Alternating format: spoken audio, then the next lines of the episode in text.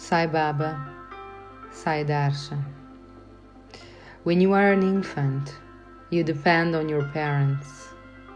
As a young child, you start to depend on friends and your teachers.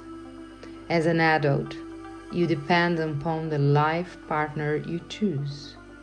And when you are old, you depend on your children. You depend on those all your life who are very much dependent on something themselves. In the last moments of your life, you then turn to me. Time is short, body is frail. You lose physical and spiritual strength.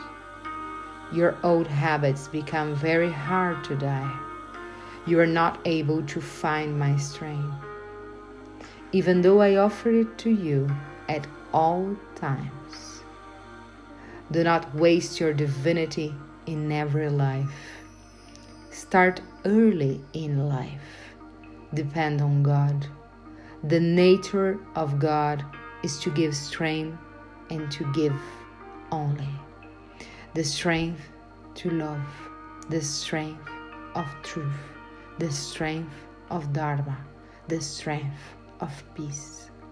Remember always, God's companionship stays always. Develop your friendship with Him early in life and hold His hand until you leave this body.